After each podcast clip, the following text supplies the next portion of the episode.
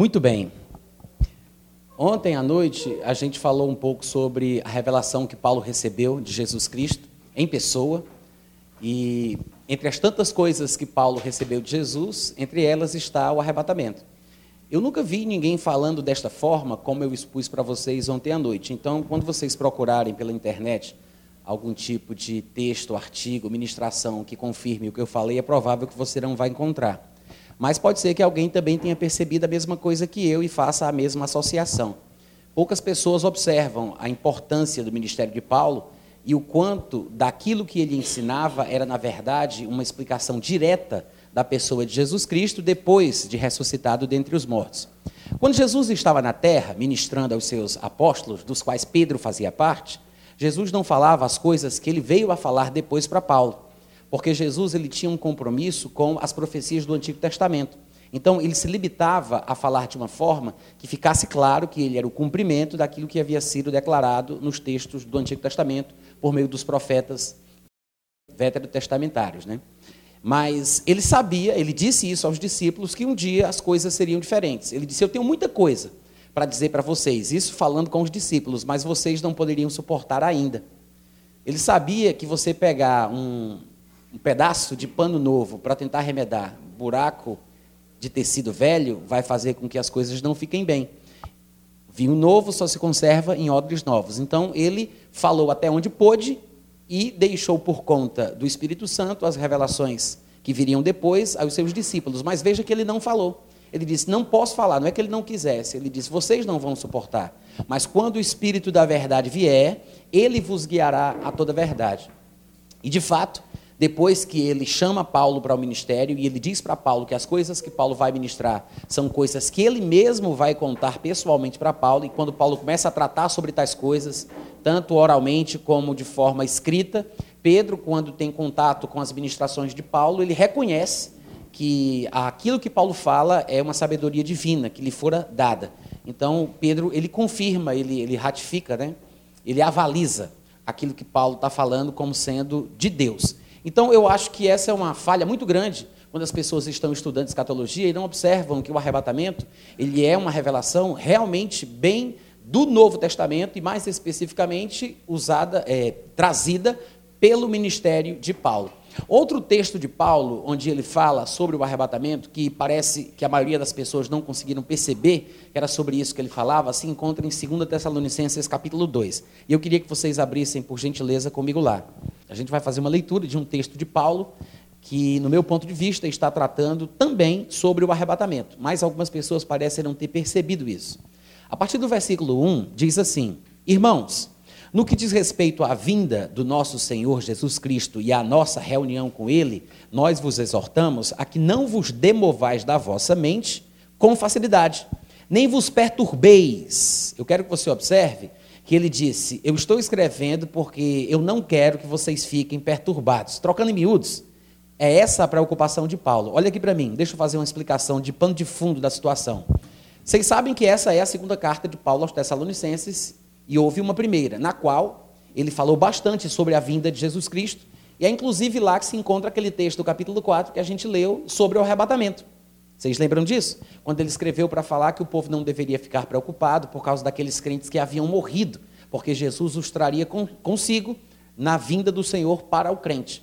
Então ele fala tudo o que tem que falar, ele explica muitas coisas importantes ali, e depois de um tempo, pelo que parece, segundo dizem os historiadores que têm é, as informações sobre o que aconteceu em Tessalônica, vieram alguns irmãos que começaram a supor que o dia do Senhor, e daqui a pouco a gente vai explicar o que a expressão dia do Senhor significa, mas começaram a dizer que o dia do Senhor tinha chegado. Por quê? O Império Romano estava perseguindo os cristãos por todos os lugares, exatamente nessa época em que Paulo escreve aos Tessalonicenses, e muitos estavam sendo mortos, colocados em prisões, jogados às feras, sendo usado como tochas para iluminar a cidade, e assim por diante. Foi uma perseguição severa.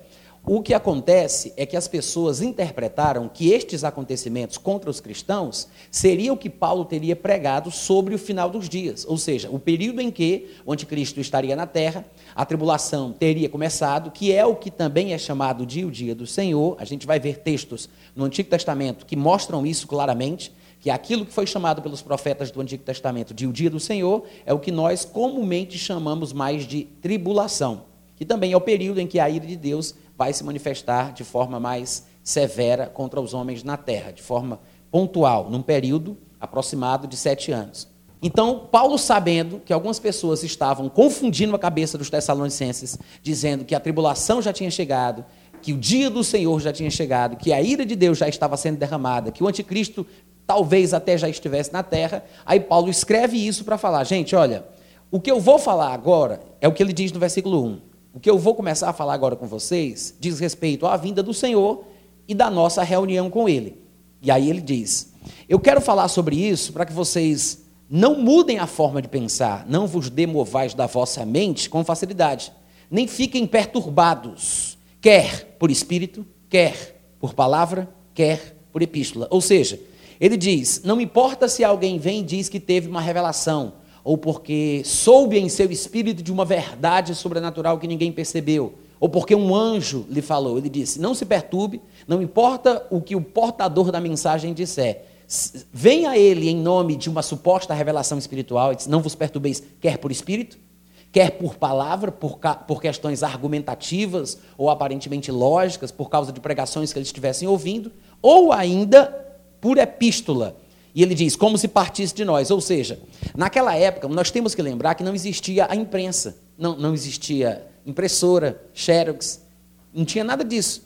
Eles, tudo que escreviam, escreviam na mão, em materiais praticamente orgânicos que eram tirados de uma planta chamada papiro, que parecia uma cana-de-açúcar sem os nós. Eles faziam um trabalho artesanal de trançado para criar o suposto papel, né, que, que seria o papel, mas na verdade era uma folha não de papel, mas de papiro.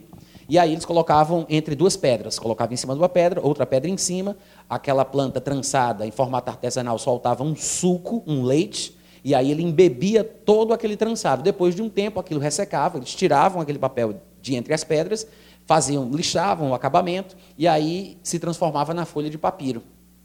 Depois colavam nas extremidades superiores ou inferiores, no topo ou embaixo, e eles iam enrolando como um rolo. Até que, na época do cristianismo, como as pessoas começaram a amar as escrituras e queriam transportá-las para todos os lugares, um cristão teve a ideia de, em vez de colar em cima ou embaixo, colar dos lados. Que aí, em vez de ficar no acesso serial, foi o primeiro acesso digital da história, né? Porque passava as páginas assim, em vez de ficar rolando até encontrar o ponto. Mas o que acontece é que naquela, naquela época, então, as pessoas pegavam as cópias, os textos, vamos supor, Paulo escreveu um texto. 1 Tessalonicenses. Ele escreveu aquela carta e ele manda para um lugar. O povo fazia cópia das cartas para não perderem o conteúdo, porque aquele material era muito, é, como é que eu posso dizer, perecível. Ele se desgastava muito facilmente. E depois de um tempo parecia bolacha creme crack envelhecida. Pegava e o bicho se desfazia, esfacelava todo. Então, eles preservavam por meio de cópias. Então, eles tinham o cuidado de preservar em algum lugar que pudesse é, é, conservar, um ambiente que pudesse conservar, mas sempre estavam fazendo cópias, e assim mais cópias da cópia, e cópia da cópia, cópia da cópia, até o período em que a imprensa foi criada, que foi no ano de 1453 ou é 1546, sei lá, eu sempre me esqueço. Mas é, depois de praticamente 1500 anos. Então, durante todo esse período, os textos da época em que não existia a imprensa, não somente os textos do Novo Testamento, como também os escritos seculares, a Ilíada, a Odisseia, os textos de Sócrates, Platão, Aristóteles, todos eles foram escritos à mão e preservados com cópias de cópias através do manuscrito, do, do meio da tecnologia manuscrita. Então, quando se fala de manuscritos, nós não estamos falando do texto original em si. Né? Por quê? Porque o manuscrito de Paulo, que tecnicamente é chamado de autógrafo, porque foi escrito pelo próprio do Paulo, esse texto original ele já desapareceu. Mas as cópias das cópias das cópias ao longo dos anos, elas foram preservadas. Só que nesse processo de replicar o conteúdo da carta original para preservar a sua mensagem, vocês têm que entender que era tudo na mão e às vezes nem sempre eles entendiam as palavras, às vezes faziam pequenas correções, usavam palavras sinônimas e assim as coisas foram sendo alteradas acidentalmente, às vezes intencionalmente, com a desculpa de preservar a doutrina, para que não gerasse confusão com aquela palavra, porque surgiam ideias novas. E dentro dessa cultura, diferentemente da nossa, totalmente diferente da nossa, naquela época nem existia o conceito de direitos autorais como nós temos hoje, né? não existia o Instituto Nacional de Propriedade Intelectual, mas o que acontece é que as pessoas escreviam em nome de Paulo. Hoje em dia acontece isso. Uma vez um rapaz pegou um texto meu e publicou numa revista, ipsis litris, né, como diz o outro, tintim por tintim daquilo que eu tinha escrito, e no final ele colocou o nome dele. Quase que eu dizia agora sem querer, misericórdia. Ele colocou lá o nome dele. E um amigo meu, que era da cidade dele, veio me mostrar. Ou seja, as pessoas, elas gostam de, de, de fazer esse tipo de é, usurpação. Então, para tentar respaldar a pregação deles, a interpretação deles sobre o que acontecia naquela época, por causa dessa perseguição do Império Romano, o que é que eles fizeram? Escreveram cartas e assinavam com o nome de Paulo. É por isso que em algumas ocasiões Paulo ele tem que dizer: veja que sou, sou assim, é assim que eu assino, de próprio punho. Então ele fala sobre isso porque isso era costume naquela época. Você vê, por exemplo, que João, quando escreve o livro de Apocalipse, conhecedor da cultura da época, de, do povo alterar o texto, às vezes até usurpar em nome daquela pessoa escrever coisa que ela nunca disse. João, quando ele termina de escrever o livro de Apocalipse, ele joga uma praga em quem ousar mudar o texto que ele escreveu. Vocês lembram disso? Ele diz: quem alterar qualquer palavra dessa profecia está amaldiçoado. então, por quê? Porque era comum que as pessoas fizessem esse tipo de alteração. Então, Paulo fala dizendo: mesmo que vocês tenham lido uma epístola supostamente enviada em nosso nome, que é isso que ele diz aqui, ele fala: não vos perturbeis. Ou seja, não importa se é por espírito, se é por palavra, se é por epístola, como se partisse de nós, supondo tais pessoas, por espírito, por palavra ou por epístola, que tenha chegado o dia do Senhor. E aí, esse é um dos pontos que as pessoas não entendem. Quando Paulo diz, supondo tenha chegado o dia do Senhor, ele está falando sobre uma expressão bastante comum para o povo que conhece o Antigo Testamento. Eu sei que algumas versões da nossa Bíblia, em português, em vez de dizer o dia do Senhor, diz o dia de Cristo. Por que o dia de Cristo e por que o dia do Senhor? São as variantes textuais que surgiram ao longo das cópias, das cópias, das cópias. É por isso que um manuscrito do século I traz a palavra Cristo, o manuscrito do século II traz a palavra Senhor, e assim surgiram as variantes textuais, que são essas mudanças. Ou seja, manuscritos gregos tinham uma palavra e outros tinham outra. Por via de regra, o dia do Senhor, essa expressão, ela é muito usada no Antigo Testamento para se referir a um período de trevas, de juízo, de castigo, de punição. Obviamente que é o período da tribulação, mas logo em seguida, a tribulação daqueles dias, Jesus se manifestará dos céus e todo Israel será salvo. Então, um pouco depois da punição, virá a salvação. Mas, é, então, tem uma ligação da salvação com o dia do Senhor, mas não antes do período de sofrimento, de castigo e de punição. Agora, para que a gente entenda que é disso que Paulo está falando, para que a gente entenda o que significa o dia do Senhor, a gente tem que dar uma lida em alguns textos do Antigo Testamento que mostram exatamente isso. E eu queria abrir com vocês algumas passagens do Antigo Testamento onde a expressão dia do Senhor aparece. Dia do Senhor, em primeiro lugar, antes do Antigo Testamento, lá em 1 Tessalonicenses 5, de 2 a 4, Paulo ele diz assim: Pois vós mesmos estáis inteirados com precisão de que o dia do Senhor vem como ladrão de noite. Olha o que ele diz aí: vem como ladrão de noite.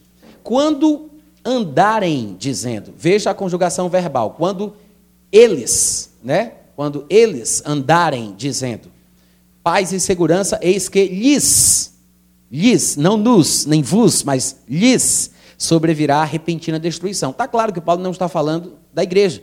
Paulo não está falando que a igreja vai ser surpreendida por este dia como um ladrão na noite. Ele está falando sobre o povo que anda na noite. Nós não somos da noite, nós somos da luz, nós somos do dia. Amém? Então ele diz: lhes, não nos, nem vos, mas lhes sobrevirá a destruição, como vem as dores de parto aqui, estar para dar a luz, e de nenhum modo eles, está implícito aí, eles de nenhum modo escaparão, mas Vós, irmãos, ah, agora sim, mas vós, irmãos, não estáis em trevas para que esse dia, como ladrão, vos apanhe de surpresa. Eita, que alegria, glória a Deus. Tem um delay aqui, né? Eu já percebi isso. Então, veja que ele diz: esse dia não vai nos apanhar como um ladrão. Nós não seremos surpreendidos como uma pessoa é surpreendida por um ladrão. Primeiro, nós temos condição de perceber a proximidade do dia de Cristo e o dia do Senhor, para o crente, não é uma coisa ruim, não traz destruição. É por isso que quando ele fala da parte da destruição na figura do ladrão, ele diz lhes, né? não nos, mas lhes. Eles vão pensar que agora tem paz por causa de alguma questão que vai acontecer no mundo, provavelmente relacionada à manifestação do anticristo e dos seus conchavos políticos. Mas nós temos paz em Cristo. Eles vão pensar que agora tem paz por causa destes acontecimentos. Quando eles andarem dizendo que agora tem paz e segurança, lhes sobrevirá a repentina destruição e eles de nenhum modo escaparão. Então, a vinda do Senhor, o dia do Senhor, como ladrão, não é para o cristão. Essa parte ruim, esse aspecto negativo do que é chamado dia o dia do Senhor, não é para quem é cristão. Amém, gente? Então, vamos conferir algumas passagens do Antigo Testamento que mostram isso claramente. Primeiro texto que eu quero que vocês abram comigo, por gentileza, é Joel, capítulo, capítulo 1. Joel, capítulo 1, versículo 15. Ah, que dia! Porque o dia do Senhor está perto e vem como assolação do Todo-Poderoso.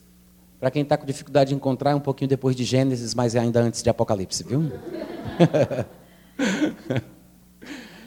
Vou ler de novo, hein, gente? Presta atenção, ó. Ah, que dia! Porque o dia do Senhor está perto e vem como, olha só isso, vem como assolação por parte do Todo-Poderoso. Assolação da parte do Todo-Poderoso. O dia do Senhor, então, é o que, gente? Assolação da parte do Todo-Poderoso. É sério ou não é?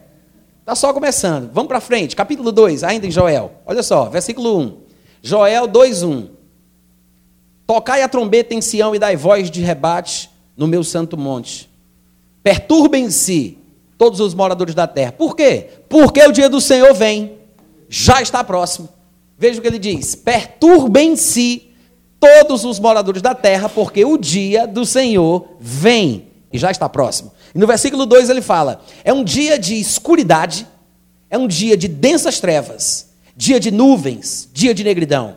Versículo 11 ele diz: O Senhor levanta a voz diante do seu exército, porque muitíssimo grande é o seu arraial, porque é poderoso quem executa as suas ordens. Sim, grande é o dia do Senhor e muito terrível. O dia do Senhor é grande e muito terrível.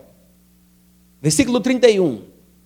Ainda dentro do mesmo contexto, ele diz: O sol se converterá em trevas, a lua em sangue, antes que venha o grande e terrível dia do Senhor. E, e no versículo 32, ele diz: Acontecerá que todo aquele que invocar o, o nome do Senhor será salvo. Porque o, o, no Monte Sião e em Jerusalém estarão os que forem salvos, como o Senhor prometeu, e entre os sobreviventes aqueles que o Senhor chamar. Ele está falando sobre acontecimentos relacionados ao desenrolar do dia do Senhor. Mas outros textos, ainda no Antigo Testamento, que eu quero ler com vocês, se encontram em Amós, capítulo 5, versículo 18 a 20. Amós, capítulo 5, do versículo 18 ao 20. Olha aí. Ai de vós que desejais o dia do Senhor. Olha o que ele está dizendo. Ai de vós que desejais o quê? Versículo 18. Amós 5, 18. Ai de vós que desejais o dia do Senhor. Por que desejais vós o dia do Senhor? Olha a pergunta do profeta. Por quê? Me diga aí, por que vocês estão querendo esse negócio do dia do Senhor? Vocês sabem o que é o dia do Senhor? Aí ele fala, é dia de trevas, não é dia de luz. Aí ele vai explicar assim através de comparações do versículo 19, aí ele fala, ó, é como se um homem tivesse fugindo assim de diante do leão e se encontrasse com o urso. Ou como se ele entrando dentro de casa fosse descansar encostando a mão na parede e aí fosse mordido por uma cobra.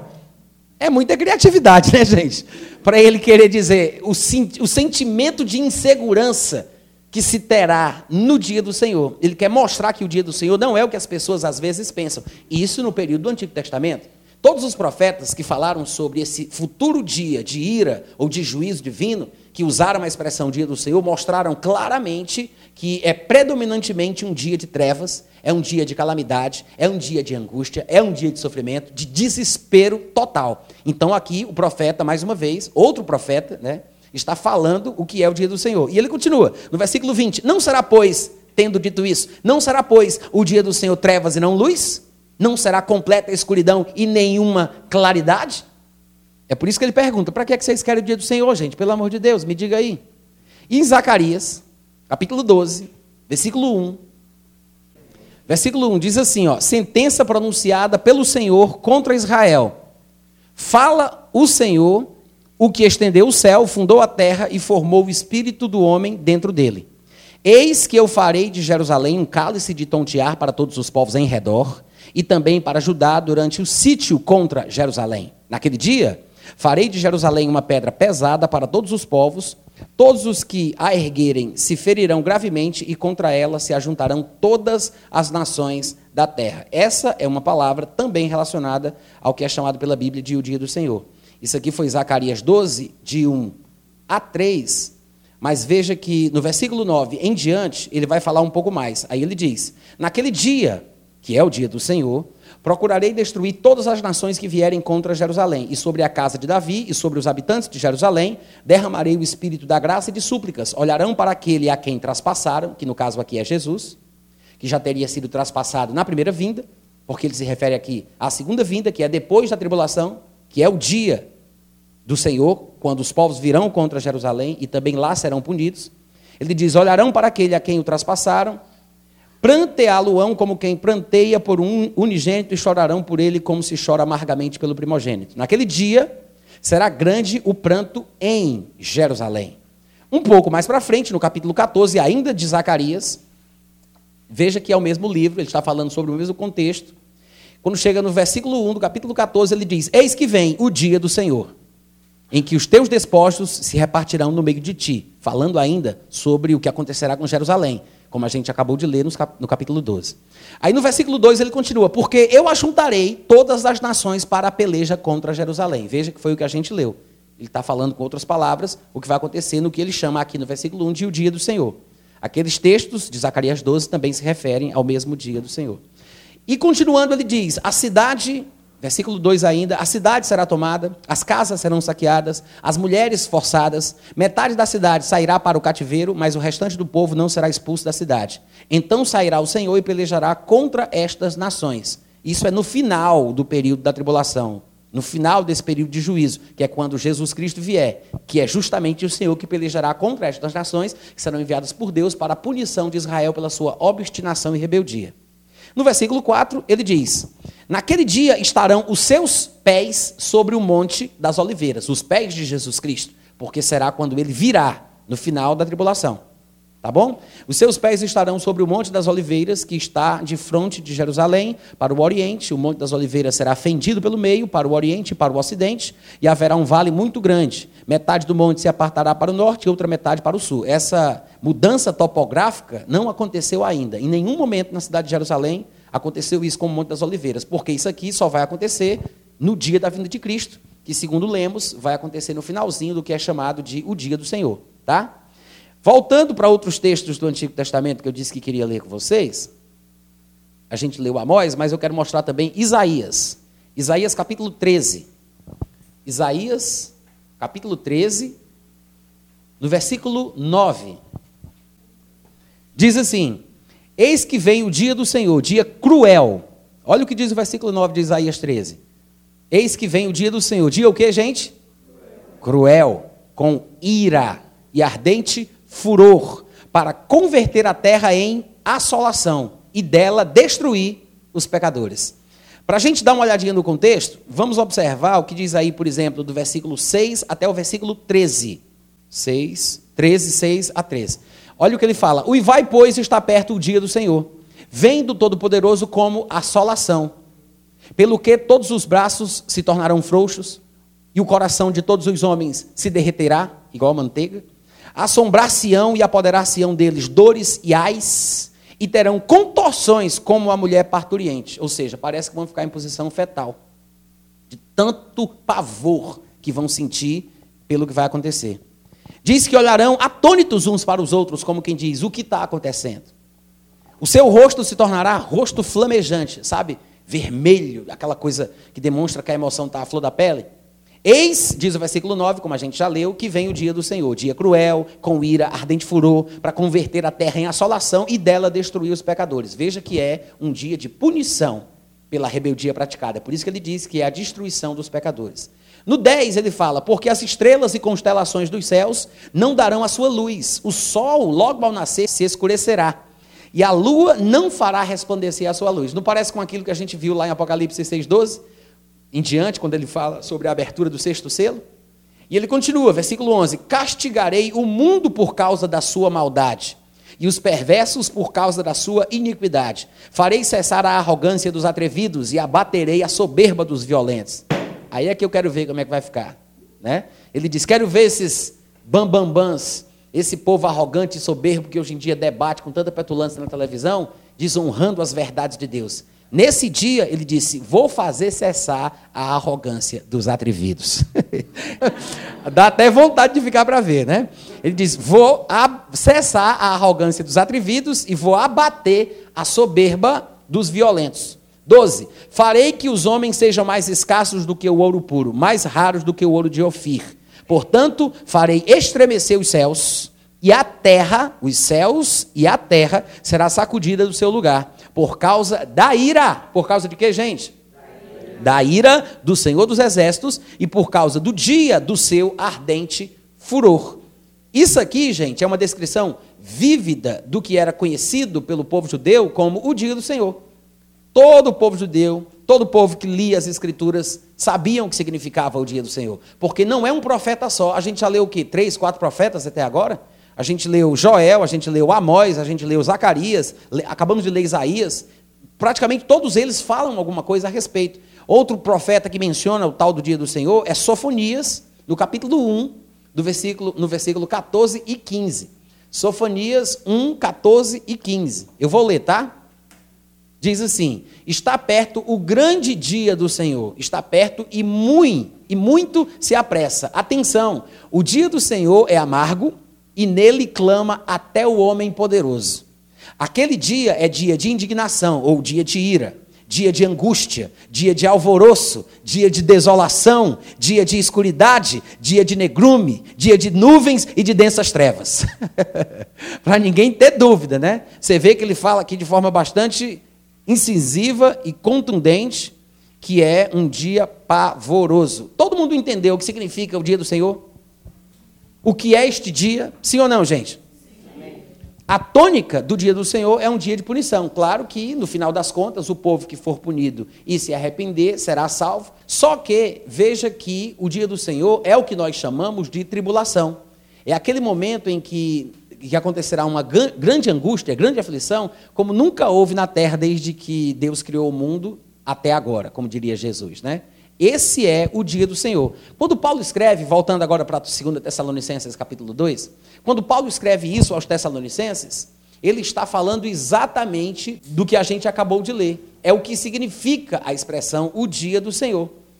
Ou seja, eles estavam sendo perseguidos, estavam sendo mortos, era uma tribulação, querendo ou não, era um momento de muita angústia, e alguém inventou de dizer que aquele era o dia do Senhor. Ora, se Paulo, presta atenção, tá? Se Paulo tinha ensinado, tanto presente como na primeira epístola, que o arrebatamento deveria acontecer antes da manifestação do anticristo, antes do início da tribulação, primeiro a igreja seria retirada e depois a ira de Deus seria derramada, então se já estava acontecendo o derramamento da ira, o dia do Senhor já tinha chegado, a tribulação já tinha começado, então eles poderiam pensar: será que nós ficamos?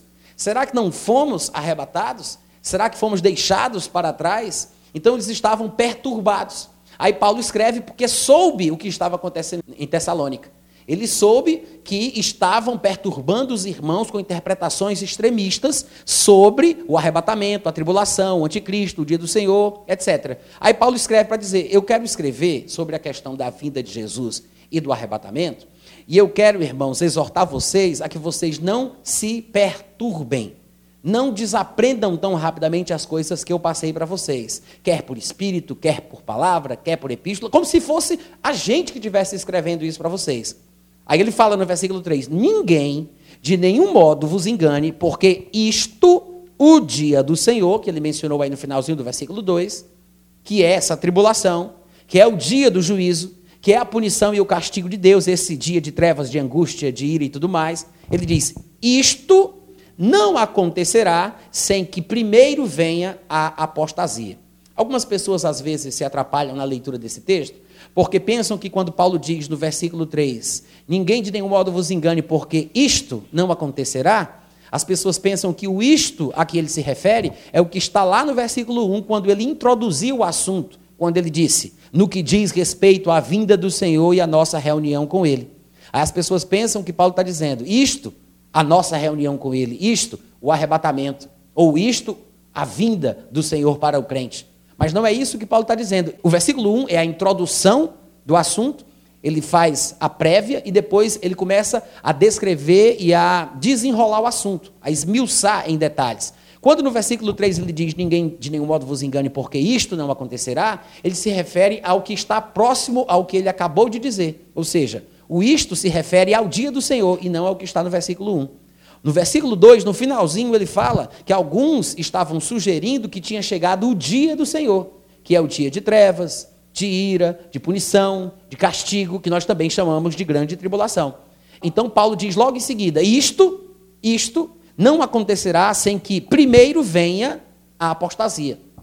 O que as pessoas não entenderam é que quando Paulo diz aqui, não acontecerá a tribulação, o dia do Senhor, o derramamento da ira, sem que primeiro venha a apostasia, é que a palavra apostasia, usada no seu sentido original, não se refere ao que significa hoje no idioma português a palavra apostasia.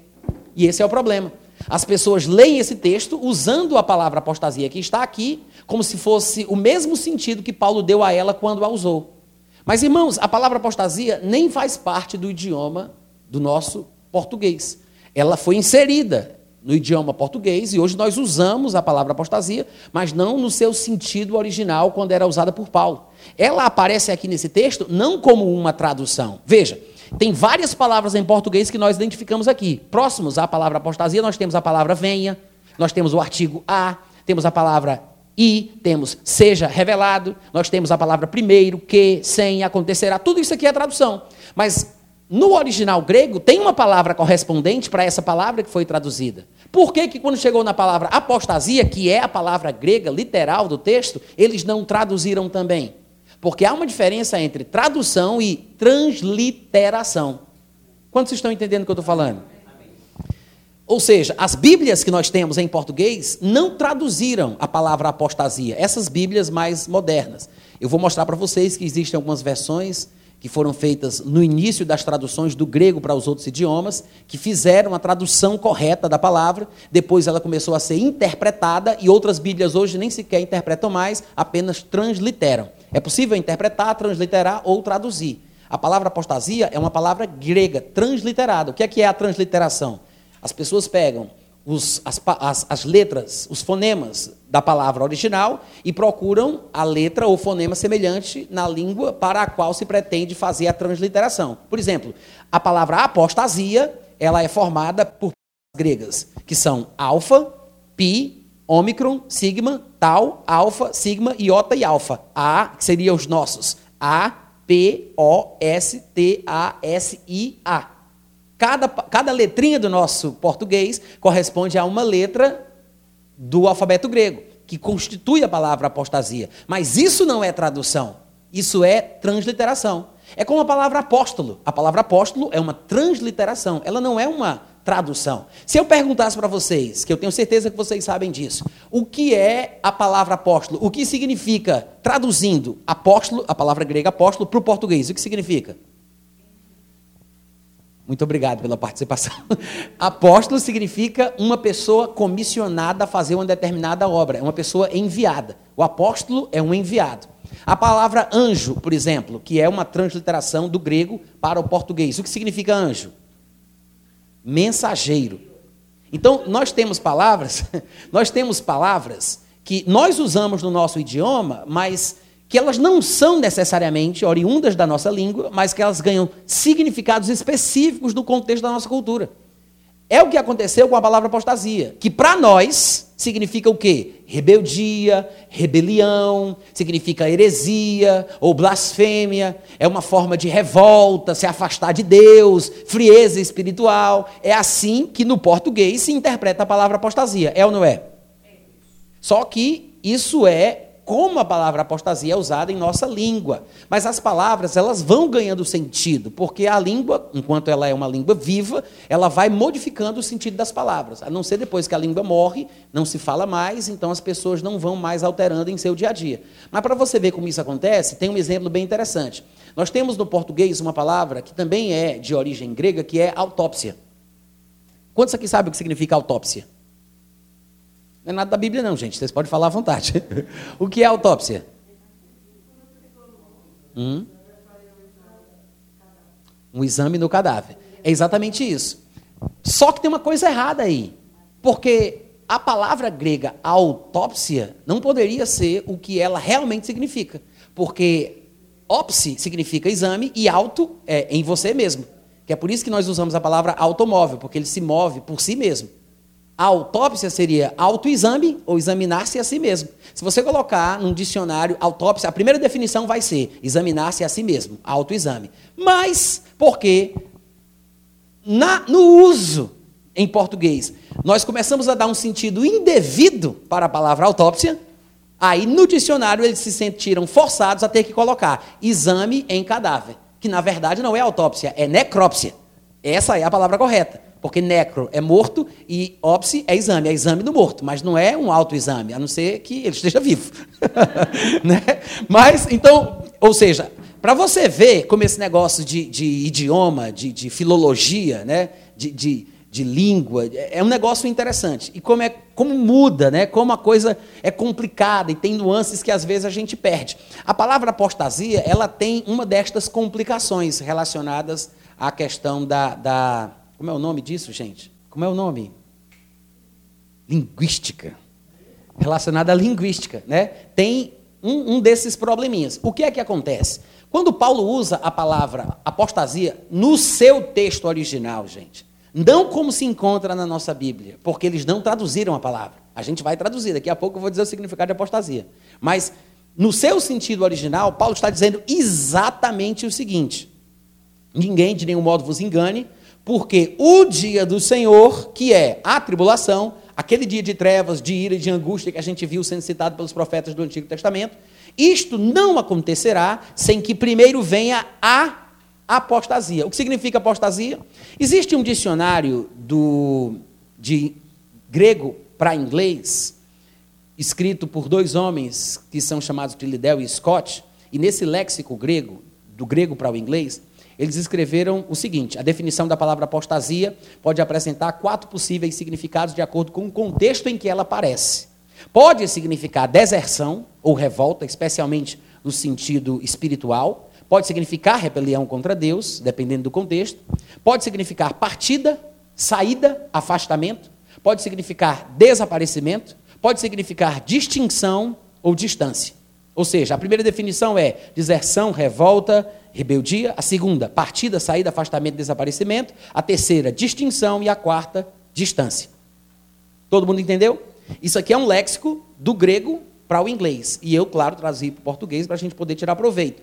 Mas o que é interessante é que é exatamente esse o sentido que a palavra apostasia era usada na época de Paulo. E Paulo, não somente Paulo, mas os escritores do Novo Testamento usam a palavra apostasia dessa forma em todos os lugares. Só que algumas pessoas, por não terem entendimento do assunto, perceberam que a palavra, em sua forma nominal, que é o substantivo, ela aparece apenas em dois lugares. Aqui, em 2 Tessalonicenses capítulo 2, versículo 3, e em Atos capítulo 21, versículo 21. Eu estou falando do texto grego. Eu vou ler Atos 21, 21, e vocês vão ver que a palavra apostasia nem sequer foi traduzida como substantivo para o português. Ela é traduzida como verbo.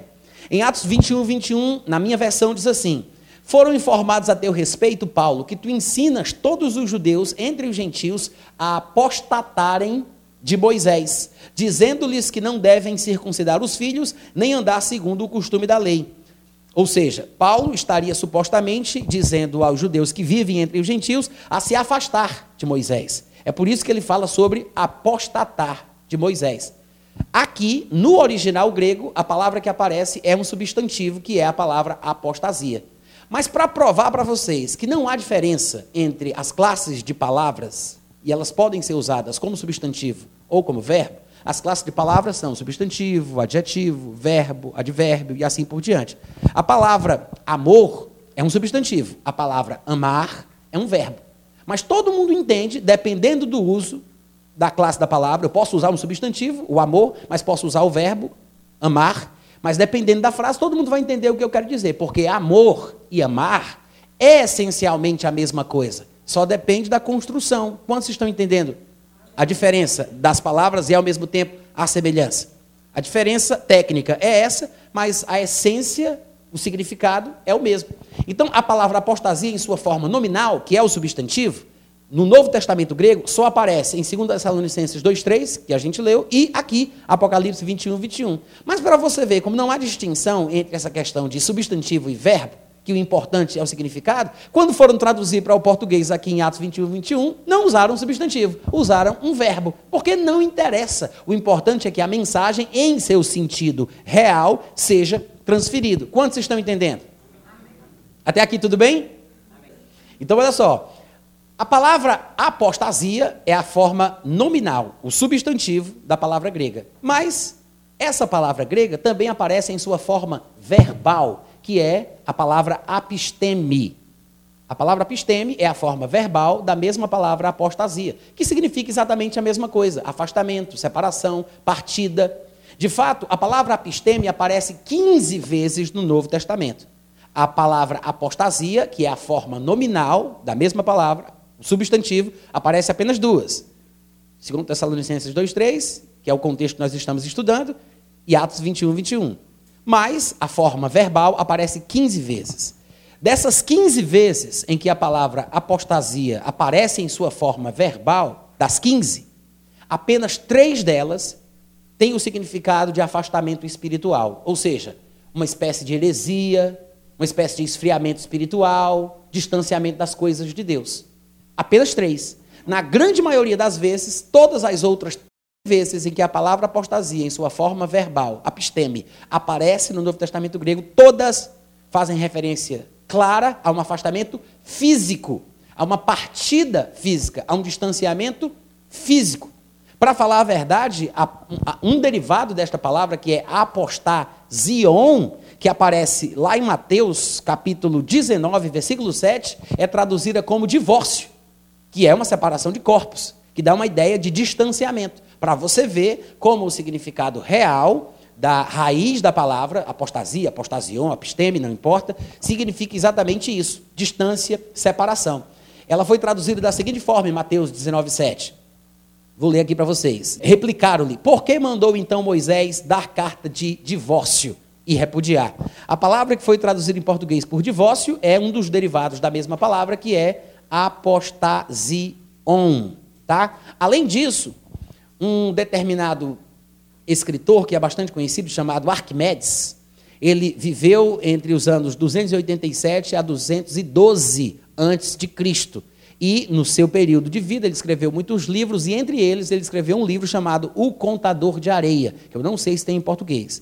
Mas o livro O Contador de Areia, você pode pesquisar no Google depois para conferir. Ele fala algumas coisas relacionadas à cosmologia, e num determinado momento ele faz a seguinte citação. Claro que Arquimedes escreveu em grego, era a língua que ele usava, a língua dele, e escrevendo em grego, claro, traduzindo para o português, ele escreve a seguinte coisa: A circunferência na qual a Terra deve girar tem a mesma proporção da distância, a palavra aqui que ele usou é apostasia, da distância das estrelas fixas, assim como o centro de uma esfera da sua superfície. Seja lá o que isso significa, não interessa. Mas o que é interessante é que nós temos um registro histórico de um homem que escreveu antes de Jesus nascer, que a língua natural materna dele era o grego, e ele usa a palavra apostasia para significar distância. Distância, separação, partida, coisas que não estão próximas fisicamente falando. Vocês estão entendendo o raciocínio? Sim ou não? Vocês vão compreender porque é importante entender a palavra apostasia, para que quando a gente lê 2 Tessalonicenses 2, a gente saiba, afinal de contas, do que é que Paulo está tratando ali. Porque as pessoas não perceberam que Paulo não está falando sobre uma suposta futura perversão espiritual ou esfriamento espiritual, que é como a gente interpreta a palavra apostasia. Porque é assim que hoje em dia as pessoas pensam. Paulo estava dizendo: ah, um dia vai surgir a apostasia, porque leem esse texto e pensam dessa forma. Mas não entenderam que Paulo estava usando a palavra em seu sentido original, que se refere à partida, separação, distanciamento, distinção. Paulo não está falando sobre uma heresia futura que vai surgir, mas sobre a retirada do corpo de Cristo desta terra. Veja onde a palavra apostasia aparece em outros lugares do Novo Testamento, na sua forma verbal, com sentido com o sentido espiritual, no sentido de afastamento espiritual. Eu disse que só tem três lugares, né? Uma delas é 1 Timóteo 4,1, quando diz: Mas o Espírito expressamente diz que nos últimos tempos apostatarão alguns da fé, dando ouvidos a espíritos enganadores e a doutrinas de demônios. Ou seja, essa aí é uma das vezes em que a palavra apostasia, em sua forma verbal, aparece no sentido de afastamento espiritual, esfriamento espiritual, distanciamento espiritual. Mas veja que, mesmo assim, ele precisa classificar que tipo de afastamento é esse. De que as pessoas estão se afastando, ainda que seja no seu sentido espiritual. É por isso que ele diz: apostatarão da fé. Se apostatar significasse em si, se apostatar já significasse em si se desviar de Deus, se afastar de Deus, significasse esfriar-se espiritual, se já significasse isso, ele não precisava explicar que é apostatar da fé. Quantos entenderam? Amém, gente? Mais para frente, Hebreus capítulo 3, versículo 12, mais um uso da palavra apostasia na sua forma verbal, no sentido de afastamento espiritual. Diz assim: Vede, irmãos, que nunca haja em qualquer de vós um coração mau e infiel para se apartar do Deus vivo. A palavra que foi traduzida em nosso português para apartar, é, no original é a palavra apostasia, na forma verbal, e está claro que ele está falando sobre um afastamento espiritual e não sobre um afastamento físico porque Deus é espírito. Ele está falando sobre esfriamento espiritual. Lucas 8,13 também diz assim: E os que estão sobre pedra, falando sobre a parábola do semeador, e os que estão sobre pedra, estes são os que, ouvindo a palavra, a recebem com alegria, mas como não têm raiz, apenas creem por algum tempo e no tempo da tentação se desviam. Essa palavra traduzida por desviam é a palavra apostasia. Obviamente está sendo usada num sentido de afastamento espiritual. Mas estas são as únicas três vezes em todo o Novo Testamento em que a palavra apostasia é usada no sentido espiritual. Quantos entenderam o que eu falei? Isso quer dizer, gente, que a grande maioria do uso da palavra apostasia, inclusive no mundo secular, como no texto de Arquimedes, o uso da palavra era para falar sobre distanciamento físico, afastamento físico. E por que então as pessoas estão interpretando lá, segundo Tessalonicenses 2, quando Paulo fala da apostasia, como se fosse um afastamento espiritual, um esfriamento espiritual? Se a palavra era usada muito mais comumente para afastamento físico. É muito mais claro, pelo próprio contexto, que Paulo estivesse falando sobre a retirada do corpo de Cristo. Mas, para mostrar para vocês que a palavra aparece, eu, eu separei apenas algumas versões, alguns versículos, que mostram a palavra apostasia em sua forma verbal, aparecendo no sentido de distanciamento físico. Lucas 2,37, por exemplo, diz que Ana, uma viúva, viúva de quase 84 anos, não se afastava do templo. A palavra aí é apostasia, tá? A palavra que está aí é a palavra absteme, que é apostasia em sua forma verbal. Servindo a Deus em jejuns e orações de noite e de dia. Ela não se afastava, não apostatava do templo. Atos 15, 38. Mas a Paulo parecia razoável que não tomassem consigo aquele que desde a Panfilha se tinha apartado. Falando aqui de Marcos, que abandonou Barnabé e Paulo na viagem missionária. Ele apostatou deles. Mas veja que é usado no sentido de distanciamento físico, de separação física, e não no sentido espiritual, de heresia, de esfriamento, blasfêmia. Lucas 4,13 também diz: E achando o diabo, acabando o diabo toda a tentação, ausentou-se de Jesus por um tempo. A palavra aí é apostasia, ou seja, Satanás apostatou de Jesus. Mas é no sentido de se afastar fisicamente, de se distanciar, não é no sentido espiritual. Atos 19, 9. diz: Mas como alguns deles se endurecessem e não, e não obedecessem, falando mal do caminho perante a multidão, retirou-se deles e separou os discípulos, disputando todos os dias na escola de um certo tirano. Retirou-se é a palavra apostasia, falando no sentido de se afastar. Ele pegou o grupo que queria receber a palavra, do grupo que estava blasfemando, e se afastou, apostatou deles. E, finalmente, mais um versículo que eu separei, 2 Coríntios 12, 8, diz, acerca do qual, isso é Paulo fazendo aquela oração sobre o mensageiro de Satanás que foi enviado para bater nele, ele disse, acerca do qual três vezes orei ao Senhor para que se desviasse de mim, para que ele fosse levado para longe, se afastasse, apostatasse. Claro que não é no sentido espiritual de cometer uma rebeldia, uma rebelião, ou um esfriamento espiritual e assim por diante. Vocês percebem, gente, que o uso da palavra apostasia, na sua grande maioria, é sempre no sentido de afastamento físico? Vocês perceberam isso? Por todos os argumentos que nós apresentamos até aqui. Além disso, e eu quero só concluir o pensamento, depois eu vou dar um intervalo, tá? Aguenta só mais um pouquinho. Mas, além disso, nós temos as traduções antigas, as primeiras versões que foram feitas do grego para os outros idiomas. Claro que eu vou citar o idioma inglês, que é uma fonte riquíssima de pesquisa. Graças a Deus que não está em russo, mas inglês a gente pode pelo menos ter alguma noção, né? Porque a gente aprende inglês aqui no Brasil desde criancinha. Mas algumas traduções traduziram, segundo Tessalonicenses 2:3, como partida e como retirada.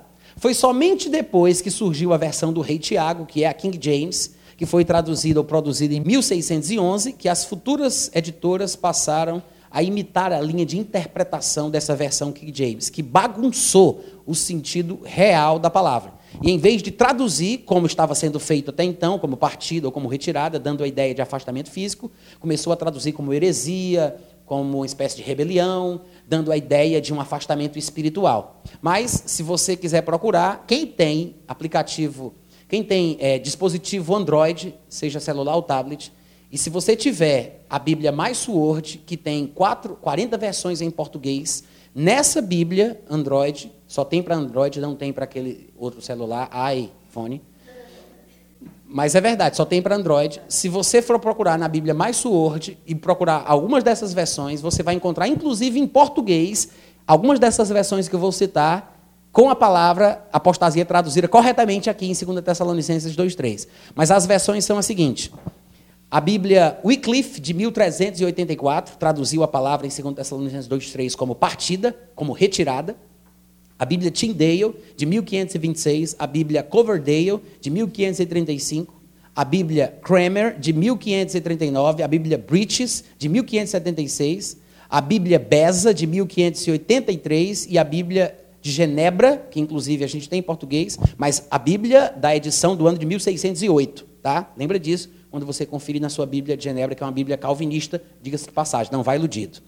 Mas o que a gente tem que entender aqui é o seguinte: as primeiras traduções, as primeiras versões que foram feitas do grego para os outros idiomas, no caso aqui o inglês, a gente tem a tradução correta. Quando foi em 1611, que o rei Tiago mandou produzir a versão que leva o nome dele, né, a King James, a versão do rei Tiago, aí bagunçou porque em vez deles traduzirem, eles interpretaram a palavra apostasia, achando que o sentido era espiritual, quando na verdade era realmente físico, de partida ou de retirada.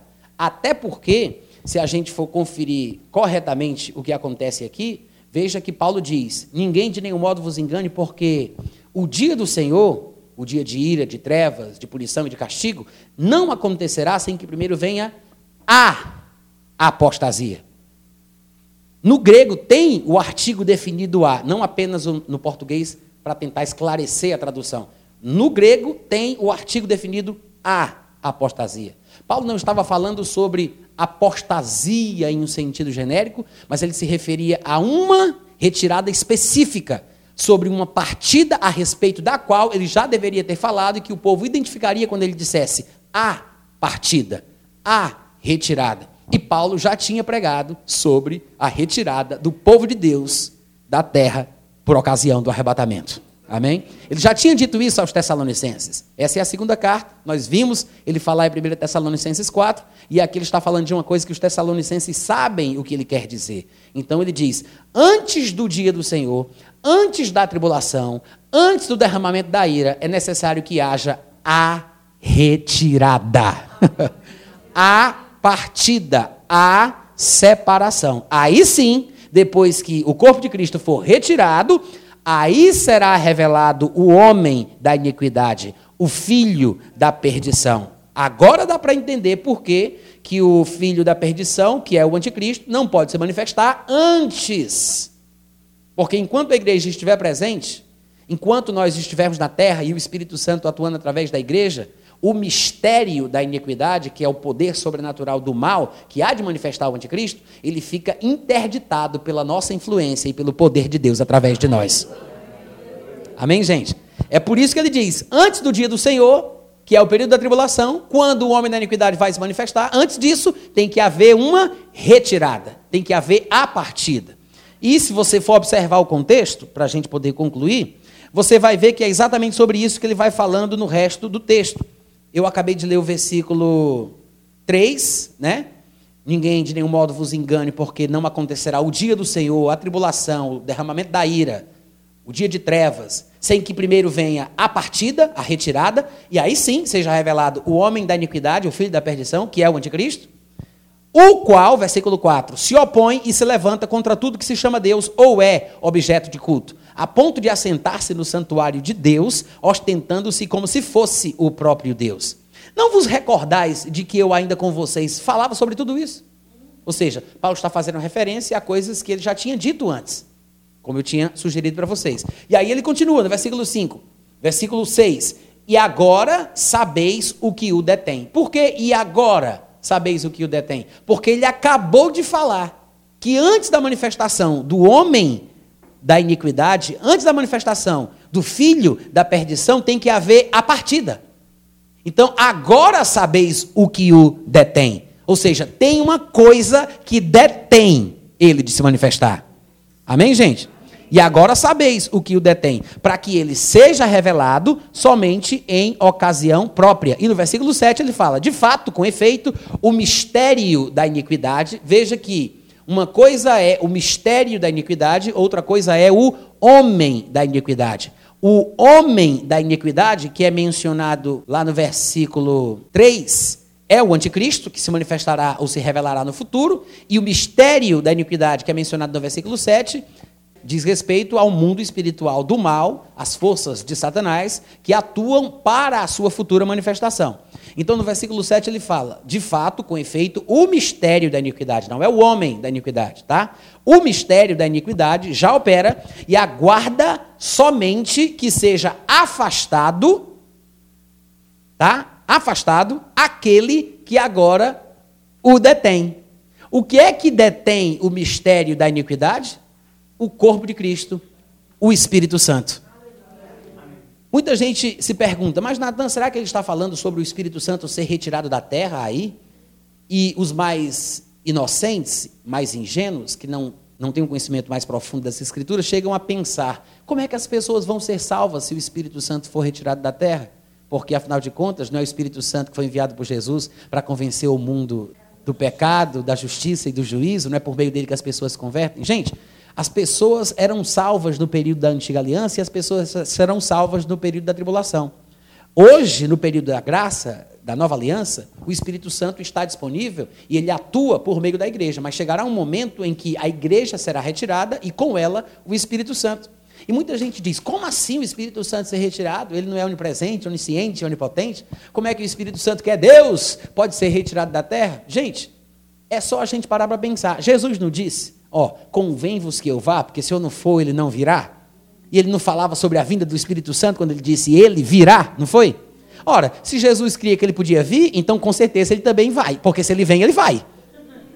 Não é? Se ele pode vir, então ele pode ir. É só usar um pouco de lógica, é só usar os textos da Bíblia. O que acontece é que o sentido é, ele já estava aqui na terra. Claro que o Espírito Santo sempre esteve, já atuou, mas da forma que ele se encontra hoje, através da igreja, não. A atuação do Espírito Santo hoje na terra é especial, é singular. Ele hoje está dentro de nós. Ele atua por meio da igreja. Isso vai ter um fim. Quando a igreja for retirada da terra, essa atuação do Espírito Santo também vai cessar. Então, nós estamos falando da retirada tanto do Espírito, na sua atuação presente, não da pessoa do Espírito, porque ele continuará agindo na terra, inclusive através das duas testemunhas, que estarão aqui poderosamente agindo debaixo da unção, como os profetas do Antigo Testamento, e muitas outras coisas o Espírito Santo fará, mas não será um tempo igual ao que nós temos hoje. E as pessoas não receberão o Espírito Santo como nós recebemos, com essa dessa forma profunda, com a evidência bíblica de falar em outras línguas e não fluirão da forma que nós fluímos nos dons do Espírito. Será um momento totalmente diferente. Quantos entendem? Então, ele está falando sobre isso. Será afastado aquele que agora o detém, detém o mistério da iniquidade. Tanto o Espírito Santo como o corpo de Cristo podem ser incluídos no versículo 7 aqui. Então, quando isso acontecer, quando for afastado aquele que detém o mistério da iniquidade, aí sim será de fato revelado o iníquo, que é o anticristo, a quem o Senhor Jesus matará com o sopro de sua boca e o destruirá pela manifestação de sua vinda. Amém, gente? Agora, pensa bem, se a palavra apostasia que aparece aí significasse o que as pessoas supõem, o que a gente sempre pensou que fosse, uma heresia, uma blasfêmia, um, uma espécie de rebelião final contra Deus no fim dos tempos, se aqui nesse contexto a palavra apostasia estivesse sendo usada nesse sentido, pensa bem, estaria errado o raciocínio de Paulo, não faria sentido, porque Paulo está dizendo no versículo 3: Ninguém de nenhum modo vos engane, porque o dia do Senhor, a tribulação, o dia do juízo não acontecerá sem que primeiro venha a apostasia e seja revelado o homem da iniquidade. Ou seja, o homem da iniquidade só poderia se manifestar depois da vinda da apostasia. Se apostasia significasse isso. Primeiro tem que haver uma grande rebelião, uma grande deturpação das verdades de Deus, a apostasia, e depois é revelado o anticristo. Se fosse isso, Paulo não deveria ter dito depois o seguinte, versículo 7. O mistério da iniquidade já opera e aguarda somente que seja afastado aquele que agora o detém. Ou seja, se a apostasia é uma coisa que só iria acontecer no tempo do fim, uma grande rebeldia, ele não deveria dizer que o mistério da iniquidade está aguardando que seja afastado ele deveria dizer que está aguardando que chegue a apostasia. Porque se a apostasia não fosse afastamento, ele não poderia dizer que o, espírito, o mistério da iniquidade está aguardando o afastamento daquele que agora o detém, mas estaria aguardando a chegada da apostasia que favorecerá a manifestação do anticristo. Ele não estaria esperando o afastamento, mas estaria esperando a chegada a chegada da rebelião a chegada da heresia, a chegada da última e grande blasfêmia, a chegada da apostasia e não a retirada de algo que está presente que tem que sair. Ele não está falando de uma coisa ausente que tem que chegar, ele está falando de algo que está presente que tem que ser afastado. Amém, gente? Mas algumas pessoas, por causa da palavra ginomai, que é a palavra grega que foi traduzida aqui no versículo 7 por afastado, algumas pessoas ainda têm, ainda, ainda dizem assim, mas Natan, Segundo Tessalonicenses 2,7, quando aparece aí a palavra seja afastado, que é a palavra ginomai, eu acho que isso aí também foi mal traduzido. Você já conferiu no grego que a palavra ginomai significa chegar, aparecer, se manifestar e não ser afastado? E pelo que eu conferi, de fato, dependendo do contexto e da forma que a palavra está sendo construída, com que palavras ela é associada na frase, ela pode significar isso. Mas eu separei algumas traduções para o português, onde a palavra gnomai aparece, para mostrar que o significado não é só surgimento, aparecimento ou manifestação, como parece que também pode significar outras coisas, dependendo do contexto onde ela aparece. Em Lucas 24, 31, por exemplo, a palavra gnomai é traduzida por desaparecimento. Veja, então se lhes abriram os olhos e o reconheceram, mas Jesus, gnomai, desapareceu da presença deles, se tornou ausente. Em João 13, 2, a palavra gnomai é traduzida por durante, dependendo da versão também é traduzida por terminado ou por chegado.